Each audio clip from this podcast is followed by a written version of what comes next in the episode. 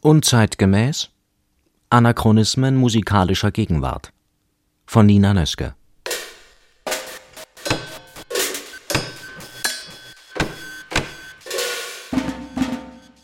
Betrachte die Herde, die an dir vorüberweidet. Sie weiß nicht, was gestern, was heute ist, springt umher, frisst, ruht, verdaut, springt wieder, und so vom Morgen bis zur Nacht und von Tage zu Tage, kurz angebunden mit ihrer Lust und Unlust, nämlich an den Pflock des Augenblickes. Und deshalb weder schwermütig noch überdrüssig.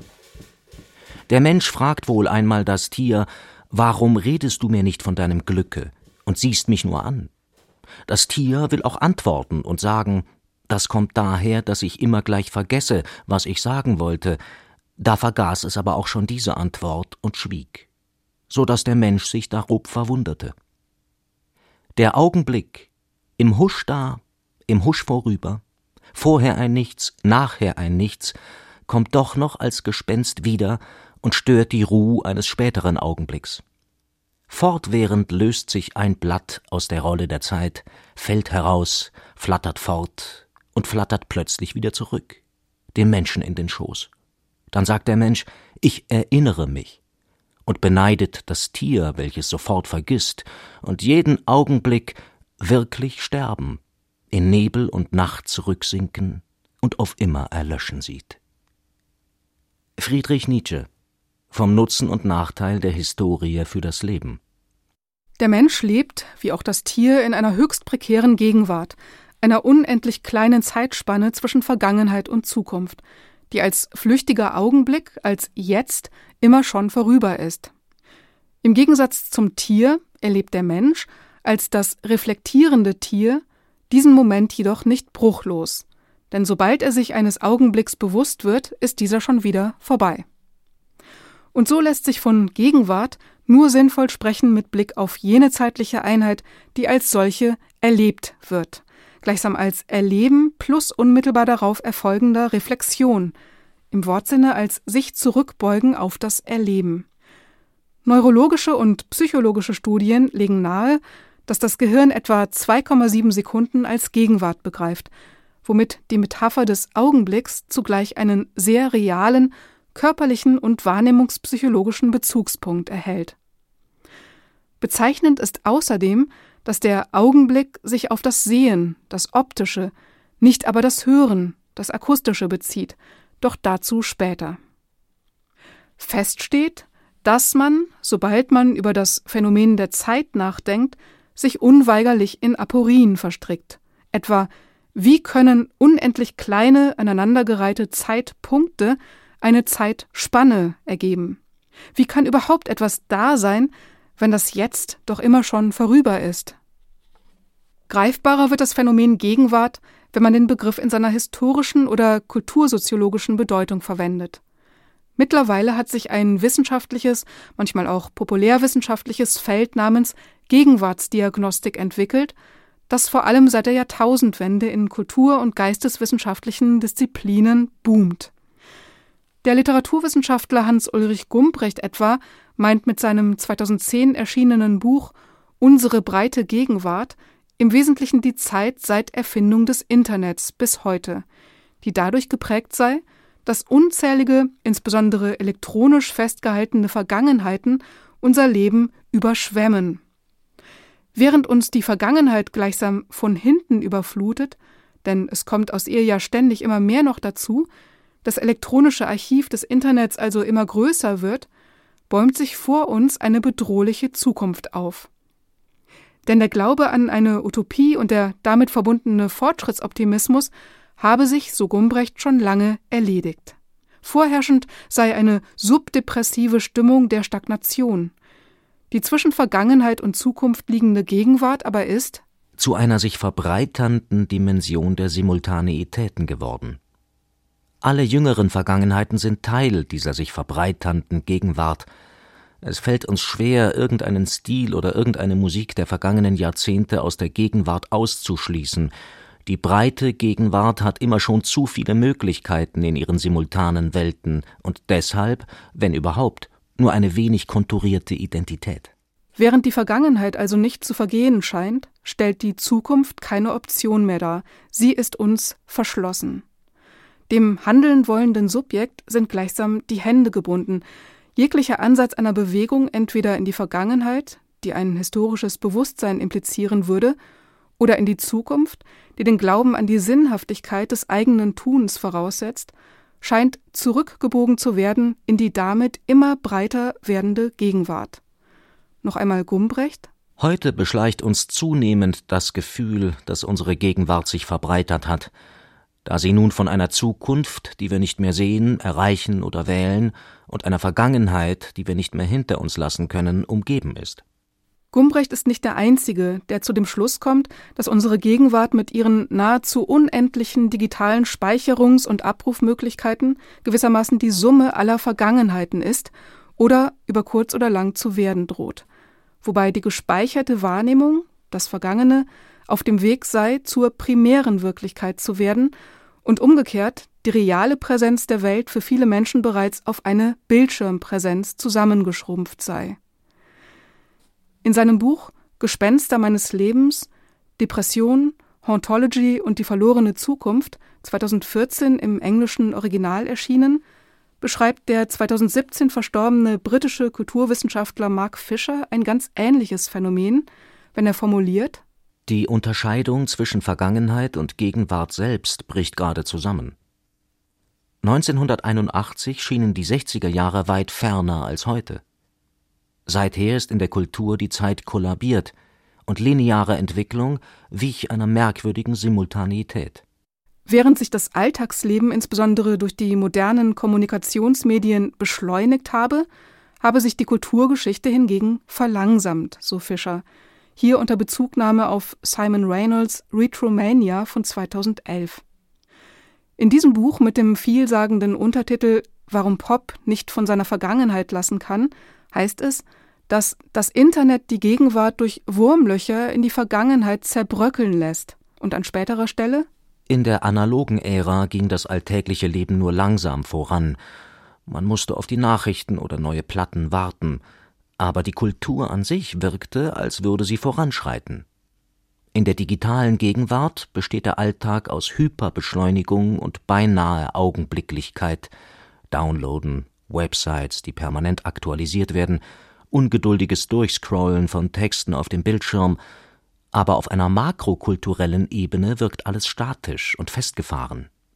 Wir leben in einer paradoxen Mischung aus Geschwindigkeit und Stillstand.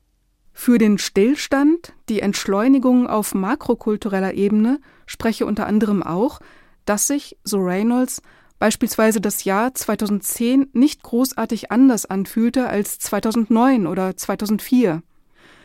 Die Unterschiede zwischen 1967 und 1968 oder 1978 und 1979 oder 1991 und 1992 hingegen seien als immens empfunden worden.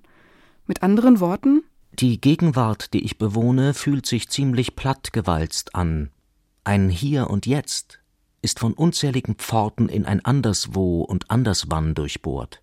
Was aber bedeuten diese ja sehr ähnlichen Diagnosen, sollte an ihnen etwas dran sein, ganz konkret für unser Verständnis von Gegenwartskultur, genauer Musik der Gegenwart, Gegenwartsmusik, Musik der Jetztzeit, aktuelle Musik, ja neue Musik mit emphatisch großgeschriebenem N. Von letzterer spricht man mit Blick auf die aktuell entstehende sogenannte ernste Musik mittlerweile deutlich seltener als noch im vergangenen Jahrhundert. Das Majuskel N von neue Musik ist verdächtig geworden, da es sich etwas anmaßt, was die kulturelle Gegenwart gar nicht mehr zuzulassen scheint. Wenn unter den Bedingungen der Epoche des Internets alles der Gegenwart zuzuschlagen ist und von ihr aufgesogen wird, Monteverdi ebenso wie Brahms, die Beatles und Madonna, ebenso wie die einstürzenden Neubauten oder Lee Scratch Perry? Wie lässt sich dann herauspräparieren, was tatsächlich an der Zeit ist? Und wie sollte eine derart im emphatischen Sinne zeitgemäße Musik, sollte es sie geben, eine Gegenwart zu fassen bekommen, die jegliches Vergangene in sich aufgesogen hat? Dazu noch einmal Mark Fischer. Immer deutlicher wird spürbar, dass Kunst und Kultur die Fähigkeit verloren haben, unsere Gegenwart zu fassen und zu artikulieren. Natürlich könnte es auch sein, dass es in einem gewissen, letztlich entscheidenden Sinn gar keine Gegenwart mehr gibt, die sich fassen und artikulieren ließe. Für die Musikwissenschaft begann die Gegenwart schon vor langer Zeit, nämlich etwa mit Arnold Schönberg und der atonalen Musik bzw. den Avantgarden zu Beginn des 20. Jahrhunderts. Das Musiklexikon Komponisten der Gegenwart, eine bis heute ständig erweiterte lose Blattsammlung, verzeichnet Komponistinnen und Komponisten des 20. und 21. Jahrhunderts und das prominente Nachschlagewerk Die Musik in Geschichte und Gegenwart MGG fasst diese wohl auch eher großzügig. Der Titel des 2021 zum 100-jährigen Jubiläum der Donaueschinger Musiktage erschienene Sammelband lautet, etwas vieldeutiger, Gegenwärtig. 100 Jahre neue Musik in Donaueschingen. Offen bleibt, ob sich dies auf die Gegenwärtigkeit der in Donaueschingen erklungenen Musik zur Zeit der jeweiligen Uraufführung bezieht, hiermit also ein Bekenntnis der Musiktage zur Aktualität im emphatischen Sinne abgelegt wird, oder ob darauf verwiesen wird, dass das auf den Musiktagen aufgeführte, und sei es bereits mehrere Jahrzehnte alt, auch heute noch gegenwärtig ist. Womöglich ist aber auch beides gemeint, etwa in dem Sinne, was wahrhaft gegenwärtig im Sinne von der Zeit gemäß war, bleibt es. Das Gegenwärtige wäre demnach jeder Gegenwart, auch der heutigen, adäquat. Good evening. The duration of this sentence is 5.1 seconds. The duration of this sentence is 4.7 seconds. The duration of this sentence is 6.5 seconds. The duration of the following sentence is 5.9 seconds. The duration of this sentence is 7.0 seconds. The duration of this sentence is 6.1 seconds. The duration of this sentence is excuse me is 12.2 seconds. The duration of this sentence is 8.8 seconds. The duration of the sentence is 2.9 seconds. The du oh, da fehlt die Angabe. Wie lang geht der Satz? Äh, genau 30 Sekunden. Ah. Wo wir schon unterbrochen haben, kann ich einen Schluck Wasser haben? Danke.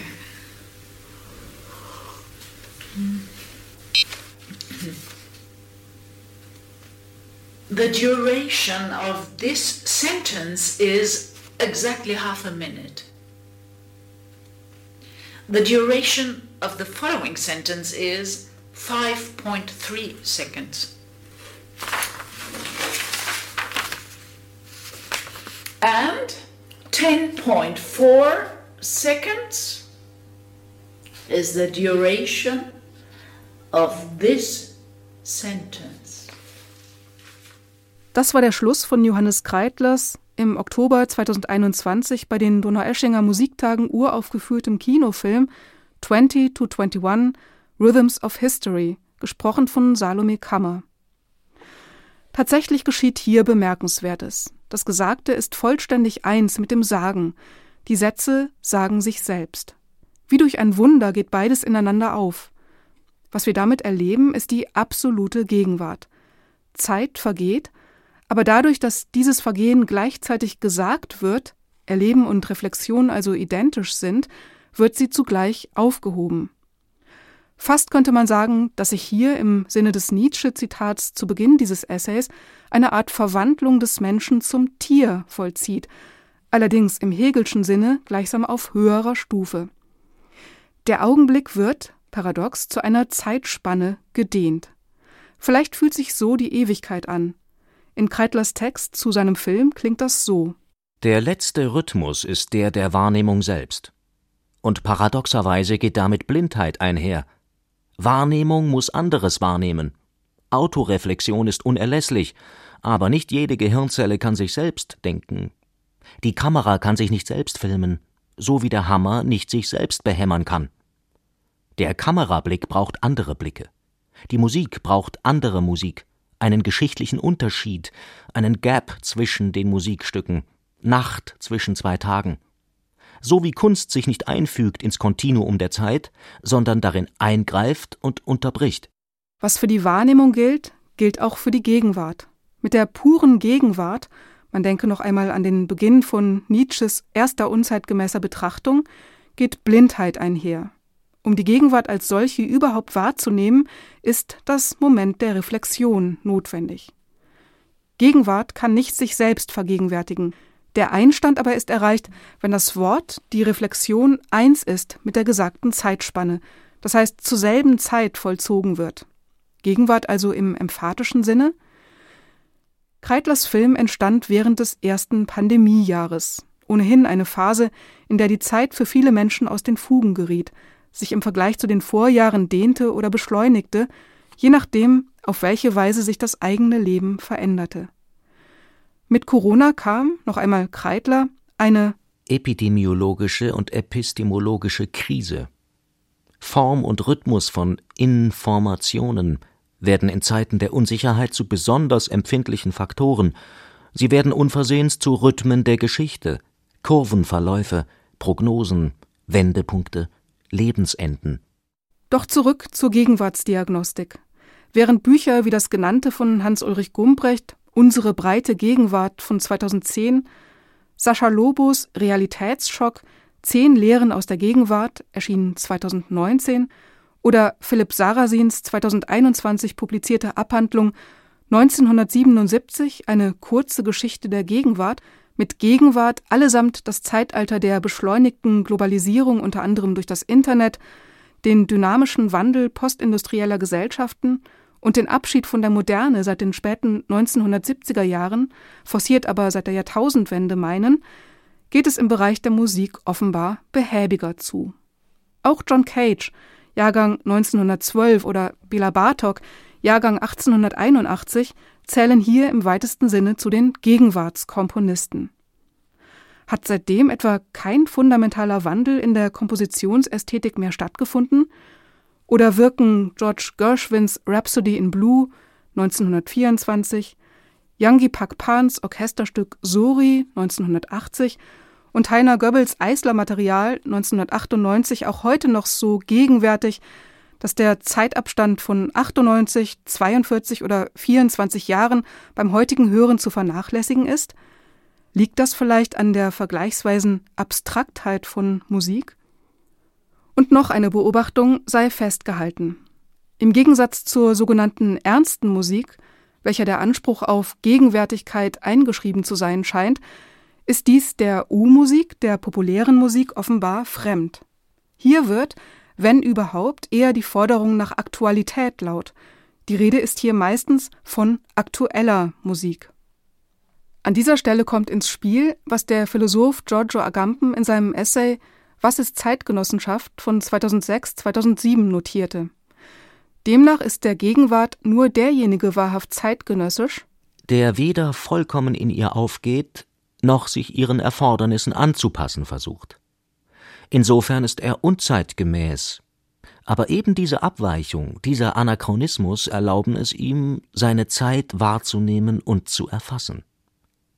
Zeitgenossenschaft ist also ein spezielles Verhältnis zur Gegenwart. Man gehört ihr an, hält jedoch gleichzeitig Abstand zu ihr. Genauer gesagt ist sie jenes Verhältnis zur Zeit, in dem man ihr durch eine Phasenverschiebung, durch einen Anachronismus angehört. Diejenigen, die restlos in einer Epoche aufgehen, die in jedem Punkt völlig mit ihr übereinstimmen, sind nicht zeitgenössisch, weil sie gerade deshalb nicht sehen, nicht beobachten können. Der Gegenwart anzugehören reicht also für Gegenwärtigkeit nicht aus. Erforderlich ist das Moment der Reflexion, der und sei es minimale Abstand. Es ist keineswegs ausgeschlossen, dass auch in der Popmusik jene Abweichung zur Gegenwart und damit Gegenwärtigkeit, Zeitgenossenschaft hörbar wird, dann nämlich, wenn sie die, um mit Agamben zu sprechen, Dunkelheit oder Finsternis ihrer Zeit zu sehen vermag und sich nicht vom Licht des Jetzt blenden lässt. Auch der Philosoph Christian Grüni stellt in seinem 2021 im Merkur erschienenen Aufsatz Erdrückende Tradition, Musik in der Gegenwart die ernst gemeinte Frage, ob womöglich nicht vielleicht doch gut gemachte Popmusik die eigentlich zeitgenössische Musik ist.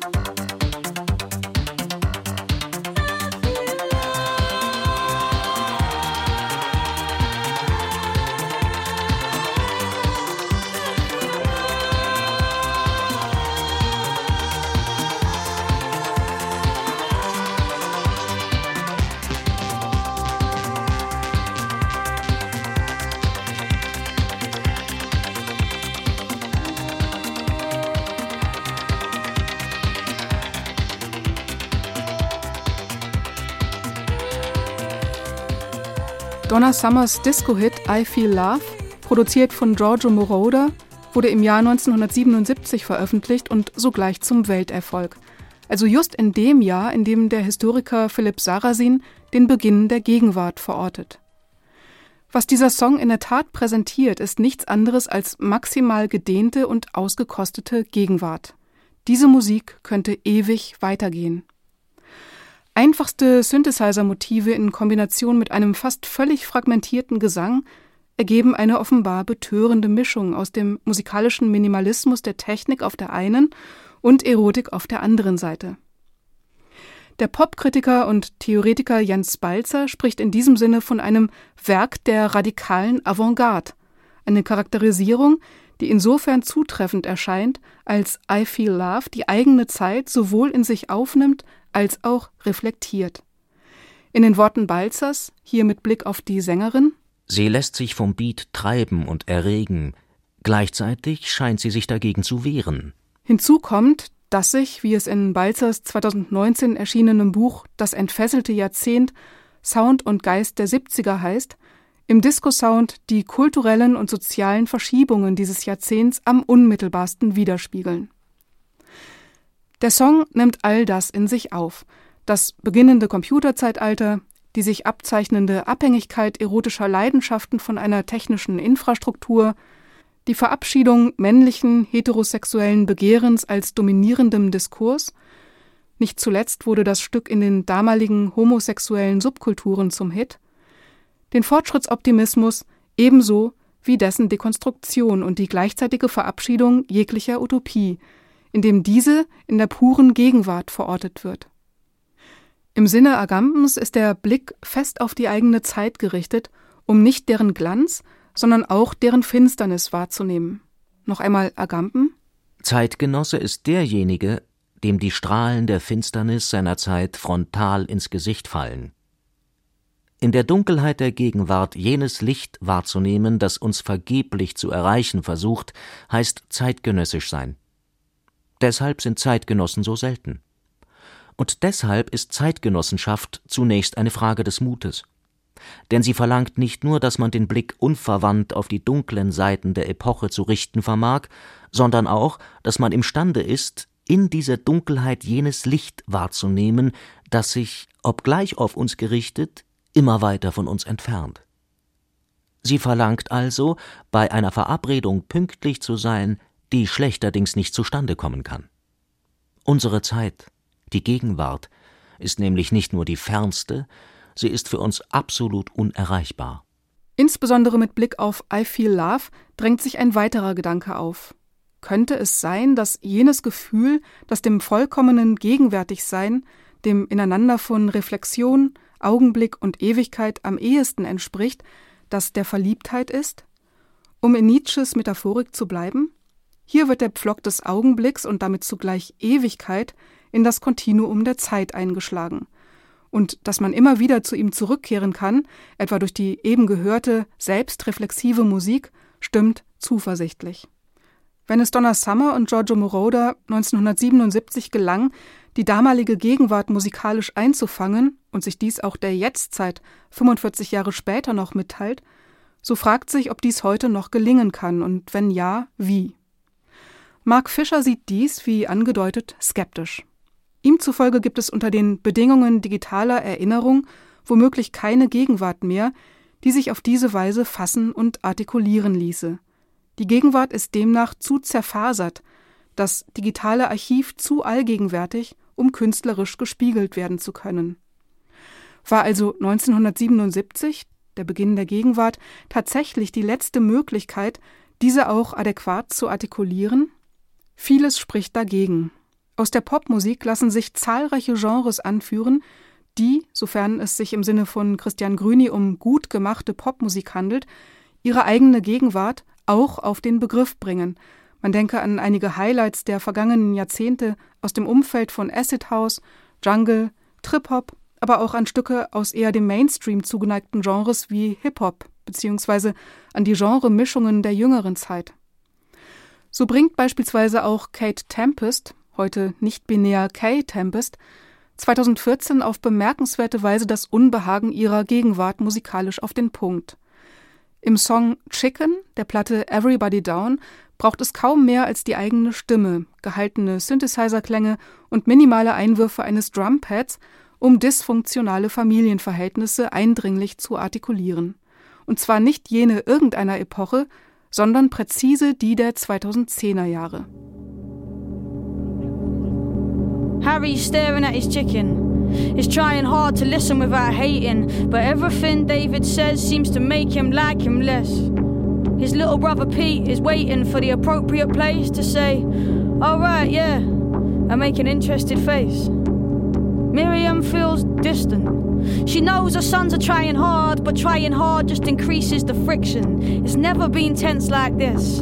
Harry looks around at his mother's new kitchen and can't help but think of his dad. Alone in that house where they all used to live, putting his half pint of semi skimmed back into the fridge.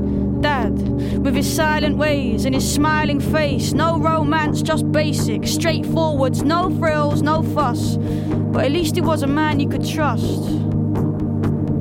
No, Like this guy, this David, face like a pillar at the end of a rave, staring at my mum like he wants to be saved. Harry feels weak today, he can't take it. And he doesn't know it, but he's glaring, thinking of Becky and why he insisted on sharing so much with a stranger. He feels a faint sense of danger, ashamed that it made her. Fool of himself is an idiot, sees it in his mind's eye, insidious. Him spilling out his guts like a suicidal shogun, looking for deliverance, dithering full, feeling silly and hopelessly broken. Blithering on while she was smoking, what was he thinking? Heart opening up like it was blinking. Becky, he feels name, is heavy, don't forget me. Snap back to the room. He flinches at the image. Miriam is finishing Kein Zweifel, es lässt sich Gegenwart auch heute noch künstlerisch artikulieren. Und so scheint sich nicht nur Mark Fischer, sondern auch Hans-Ulrich Gumbrecht mit seiner dargelegten These von der breiten Gegenwart zu irren, wenn er, wenn auch vorsichtig, kritische Kunst in der heutigen Zeit mehr oder weniger als erledigt betrachtet. Hingegen seien es Rituale, die an die Stelle von autonomer Kunst getreten seien. Ein solcher Funktionswandel des Kulturellen würde, so Gumbrecht, Kultur in scharfen Gegensatz zu der klassischen Unterstellung rücken, dass Kunst gerade aus ihrer Autonomie und Distanz zum sozialen Alltag ein permanentes Agens von Irritation, Provokation und Veränderung für die Gesellschaft sei. Was früher der Künstler war, wäre demnach heute in der breiten Gegenwart eher der Kurator. Angesichts der mittlerweile eingetretenen ewigen Wiederkehr des Gleichen, um noch einmal mit Nietzsche zu sprechen, seien es nur noch kultivierte Nuancen in permanenter Variation, die Aufmerksamkeit auf sich zögen. Doch selbst wenn man der These von der breiten Gegenwart zustimmt und insbesondere mit Beginn des Internetzeitalters die Allgegenwart der Vergangenheit heraufziehen sieht, was man übrigens in den 1970er und 80er Jahren als Postmoderne bezeichnete, es handelt sich bei der, wenn man so will, breiten Gegenwart der Vergangenheiten doch immerhin um eine artikulier- und reflektierbare Gegenwart, die zudem, wie sich gerade in den letzten Jahren immer deutlicher herausstellt, ebenfalls eine Geschichte hat. Denn auch die Art der digitalen Archivierung von Vergangenem und der Umgang damit ändert sich massiv. 2005 ist das Internet ein anderes als 1998, 2012 anders als 2005 und 2022 scheint sich mit neuen Technologien, aber auch der allgemeinen Ermüdungserscheinungen der sozialen Medien wiederum eine neue Epoche der weltweiten Vernetzung anzukündigen, 2010 oder 2012 scheinen bereits in weite Ferne gerückt. Neben der Technologie ändern sich auch die Kommunikationsstrukturen und Gewohnheiten. All dies lässt sich auch künstlerisch herausarbeiten, musikalisch reflektieren.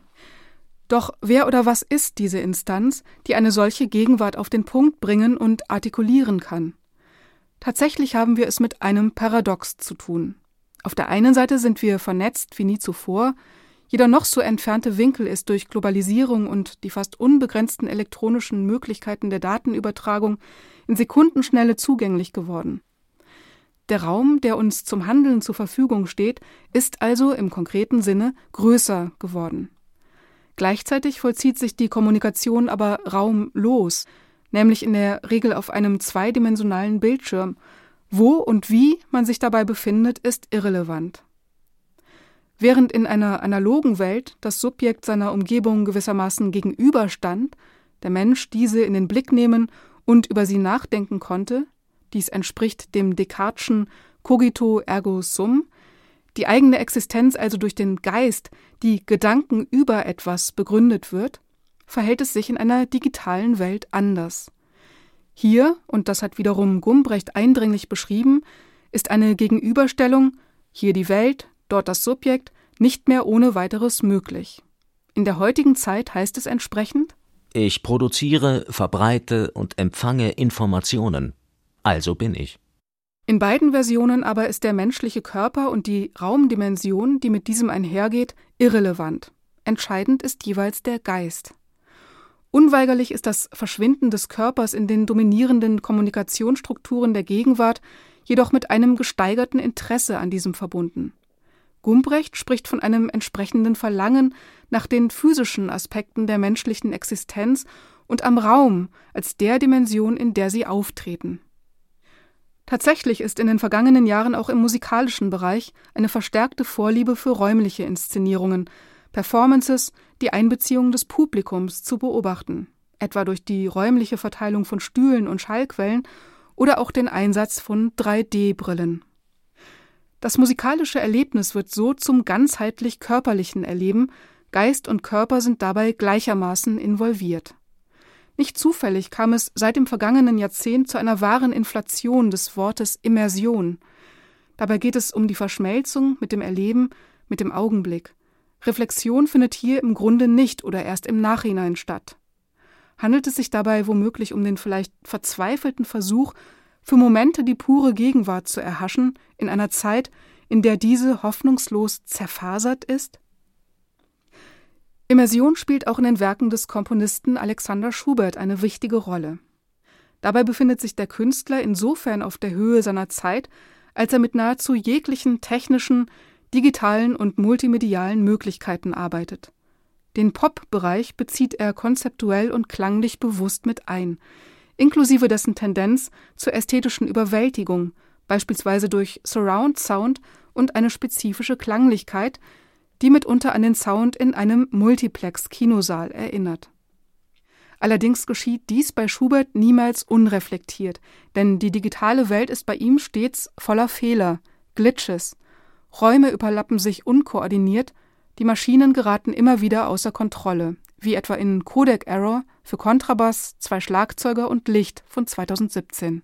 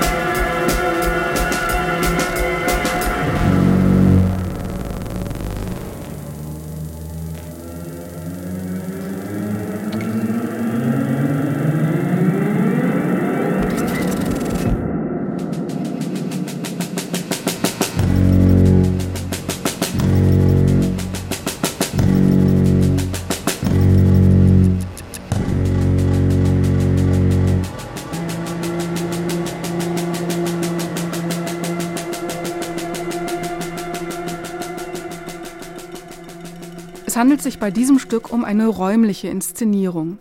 Licht, das zu sehen gibt und verbirgt, ist integraler Bestandteil der Komposition.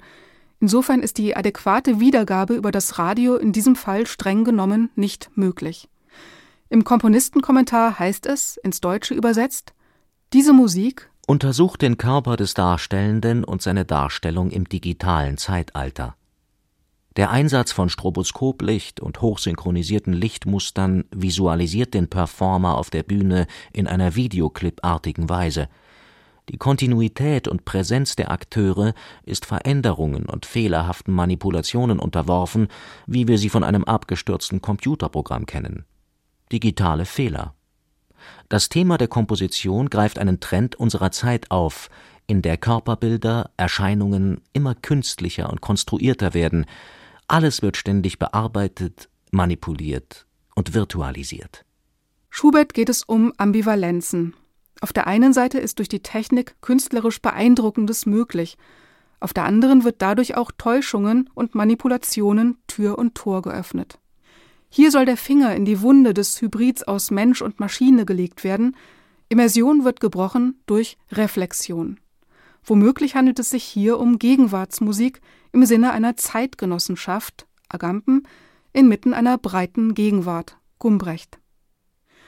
Zeitgenossenschaft ist auch der Komponistin Sarah Nemtsov nicht abzusprechen, wie unter anderem auf der 2018 erschienenen CD Amplified Imagination, zu Deutsch erweiterte Vorstellungskraft, zu hören ist.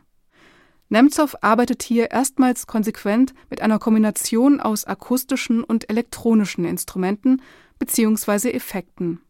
Ein Ansatz, den Dirk Wischolek im Booklet als hybride Klangästhetik beschreibt. Ähnlich wie bei Schubert gibt es auch bei Nemtsov hörbare Einflüsse aus der popkulturellen Sphäre, etwa dem Techno. Und so wirkt ihre Musik mitunter wie eine Traum, manchmal auch albtraumartige Landschaft am Rande einer Großstadt, in der Maschinelles mit Organischem verschmilzt. Wie Scholleck zufolge handelt es sich um ein bewusstes Aufsuchen von unwirtlichen Zonen. Akustisch aufgespürt wird das Übersehene, das Paradoxe, Skurrile, Schmutzige und Fragile, das also, was im Sinne Agampens die Dunkelheit unserer Gegenwart ausmacht. Im etwa zehnminütigen Stück Drummed Variation für kein Drumset, das heißt für ein Sammelsurium aus Metallobjekten und Alltagsgegenständen, und Chaos Pad, ein Sampler und Effektgerät, das sich durch Fingerkontakt steuern lässt, ist vor allem in der zweiten Hälfte immer wieder ein Beat zu hören, der verschiedene Popsphären zu zitieren scheint, zusehends aber die Anmutung einer auf Hochtouren arbeitenden Fabrik gewinnt, die allerdings ihre Effizienz längst verloren hat und sich am Ende in ihre Einzelteile aufzulösen scheint. Was wird oder wurde hier produziert? Man kann sich des Eindrucks nicht erwehren, dass wir im Folgenden nichts Geringerem lauschen als den verborgenen Seiten, gewissermaßen dem Maschinenraum unserer Gegenwart.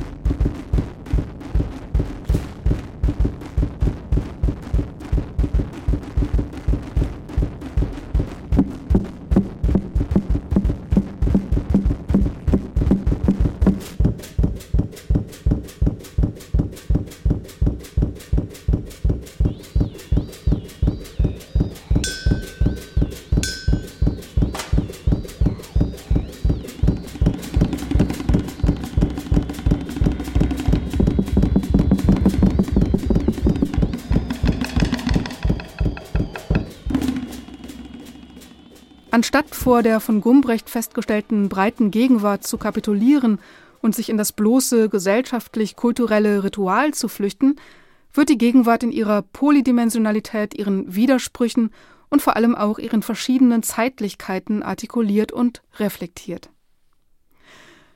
Dass sich so etwas wie ein gemeinsames Zeitprogramm für die Gesellschaft nicht ausmachen lässt, hat unlängst Armin Nassei in seinem Buch Unbehagen, Theorie der überforderten Gesellschaft von 2021 auf den Punkt gebracht. Nassé spricht von einer Multiplikation von Gegenwarten, von einer Gesellschaft der Gegenwarten, die sich in ihrer Vielfalt nicht synchronisieren lassen. Ich verwende den Gegenwartsbegriff im Plural. Von Gegenwarten ist hier nicht nur in dem Sinne die Rede, dass sich Gegenwarten schneller ablösen, also die Gegenwart und ihr Erleben schrumpfen, gemeint ist vor allem das Nebeneinander von Gegenwarten, von gleichzeitigen Gegenwarten. Tatsächlich dürfte es sich hierbei um eine Grunderfahrung unserer Zeit handeln. Digitalisierung und Globalisierung schaffen eine permanente Gleichzeitigkeit von Ungleichzeitigem und damit eine permanente Überforderung. Potenziert wird dies noch einmal durch die Steuerung und Manipulation von digitalen oder analogen Informationskanälen samt deren Inhalten, etwa während einer Pandemie oder eines Krieges. Eine gemeinsam erlebte Gegenwart durch medial rückgekoppelte Gleichzeitigkeit, von der etwa Rüdiger Safranski in seinem Buch über die Zeit von 2017 ausgeht, scheint es schlichtweg nicht mehr zu geben. Wer nach der Gegenwart fragt, fragt immer zugleich auch nach der Zukunft. Dies klang schon mehrfach an, etwa wenn Gumbrecht die Zukunft als Bedrohung auf uns zukommen sieht, da sie sich in einer breiten Gegenwart kaum mehr sinnvoll gestalten lasse. Diese Einschätzung entspricht der von Helga Nowotny, die bereits 1993 in ihrem Buch Eigenzeit Entstehung und Strukturierung eines Zeitgefühls vom unaufhaltsamen Verschwinden der Kategorie Zukunft sprach, die durch die erstreckte Gegenwart ersetzt werde. Die Gegenwart dehnt sich gleichsam aus bis zum Ende der Zeiten, eine Vorstellung, die auch der seit einigen Jahren verbreiteten Rede vom Anthropozän letztlich zugrunde liegt. Anthropozän bezeichnet den Beginn des ökologisch nachhaltigen Einflusses der Menschheit auf den Planeten bis hin zu deren antizipierten Verschwinden. Die Richtung ist kaum mehr oder nur mit großen globalen Anstrengungen umkehrbar. Der Zukunftshorizont, so Gumbrecht in seinem Essay Brüchige Gegenwart von 2019, verengt sich zur Erwartung einer kommenden, aber vielleicht noch fernen Katastrophe. Doch nicht nur erstens die zu ausgedehnte und sich in ihren Konturen verlierende, zweitens die sich multiplizierende, sondern auch drittens die zu kleine, zu kurze Gegenwart, also die Gegenwartsschrumpfung, die der Wahrnehmung von Beschleunigung zugrunde liegt, verhindert letztlich Zukunft. Neben Nowotny, die hier auf den Kapitalismus als beschleunigte Innovation zielt, der die Zukunft zu verschlingen droht, hat dies der Soziologe Hartmut Rosa in seinem Buch Beschleunigung, die Veränderung der Zeitstrukturen in der Moderne von 2005 ausführlich analysiert. Erlebnisse können nur dann zu Erfahrungen werden, wenn sie zur je eigenen und kollektiven Vergangenheit und Zukunft in eine bedeutungsvolle Beziehung gesetzt werden können. Je kürzer daher der Zeitraum der Deckungsgleichheit von Erfahrungsraum und Erwartungshorizont, die Gegenwart, ist, und je höher die Zahl der Erlebnisepisoden pro Zeiteinheit, desto unwahrscheinlicher wird die Transformation von Erlebnissen in Erfahrungen.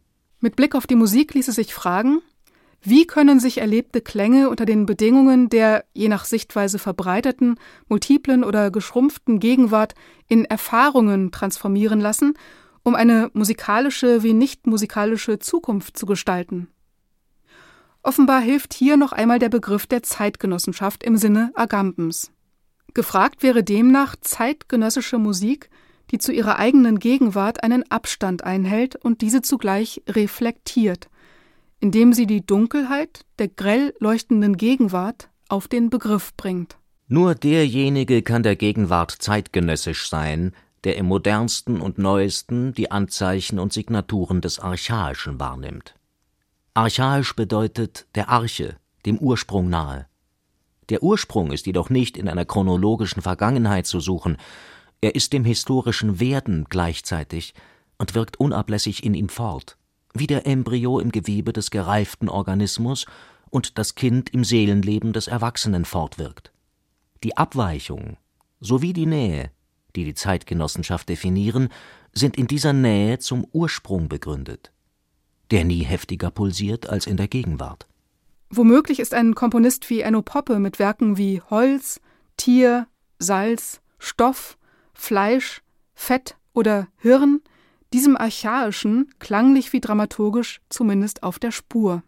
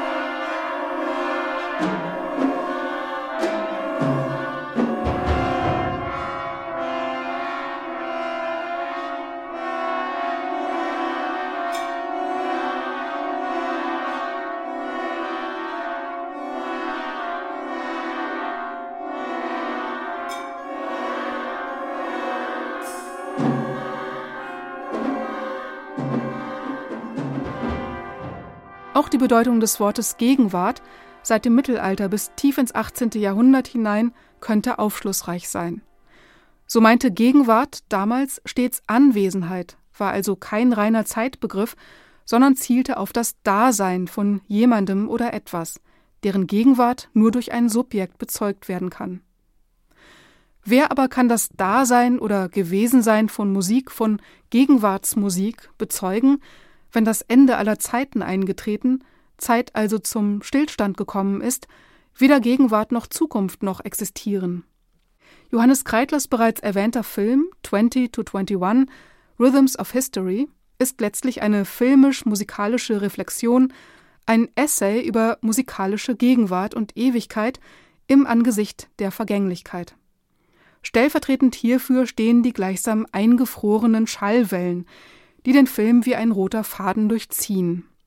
Zu Beginn entspringen sie einem quintensingenden, später eher würgenden Mund bzw. dessen Kehle und häufen sich vor diesem an. Schließlich werden sie von Tongewalten als Klangexplosion in die Luft geschleudert. Ein Klangmoment lässt sich nur als visualisierte bzw. materialisierte Schallwelle verewigen, und so hat die Rede vom Augenblick der sich nur auf das Optische, nicht aber das Akustische bezieht, seine Berechtigung.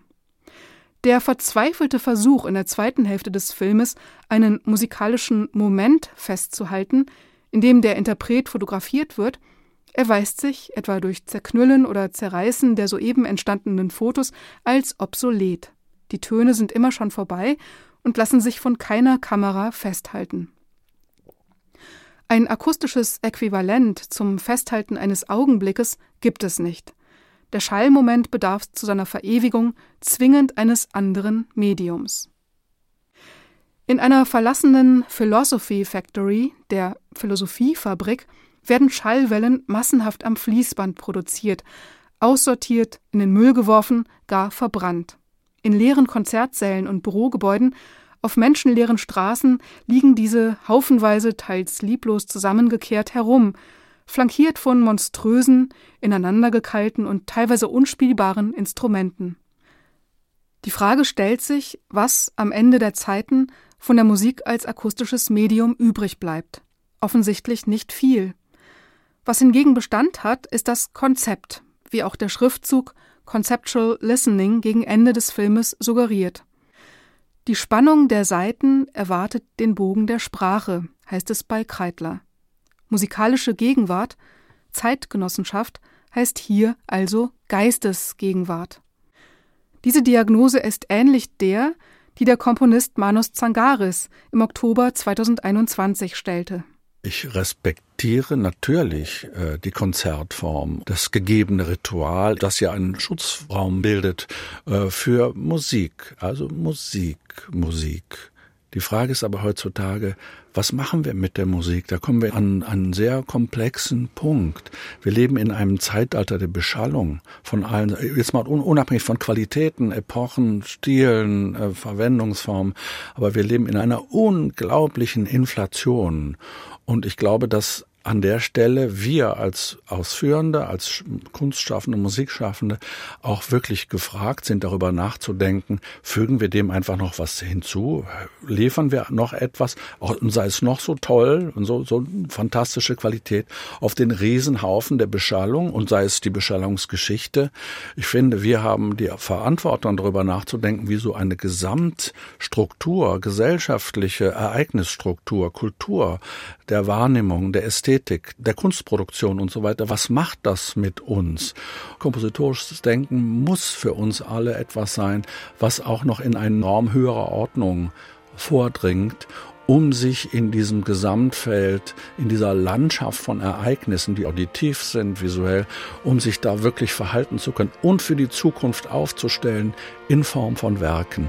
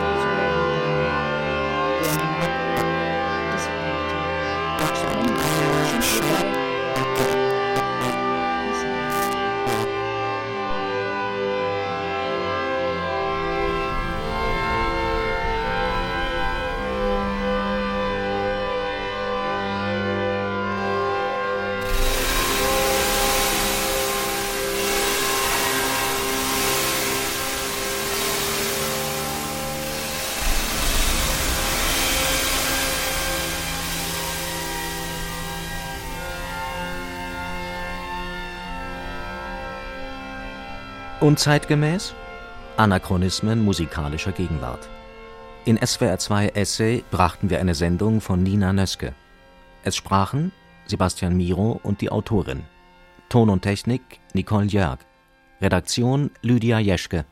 Eine Produktion des Südwestrundfunks 2022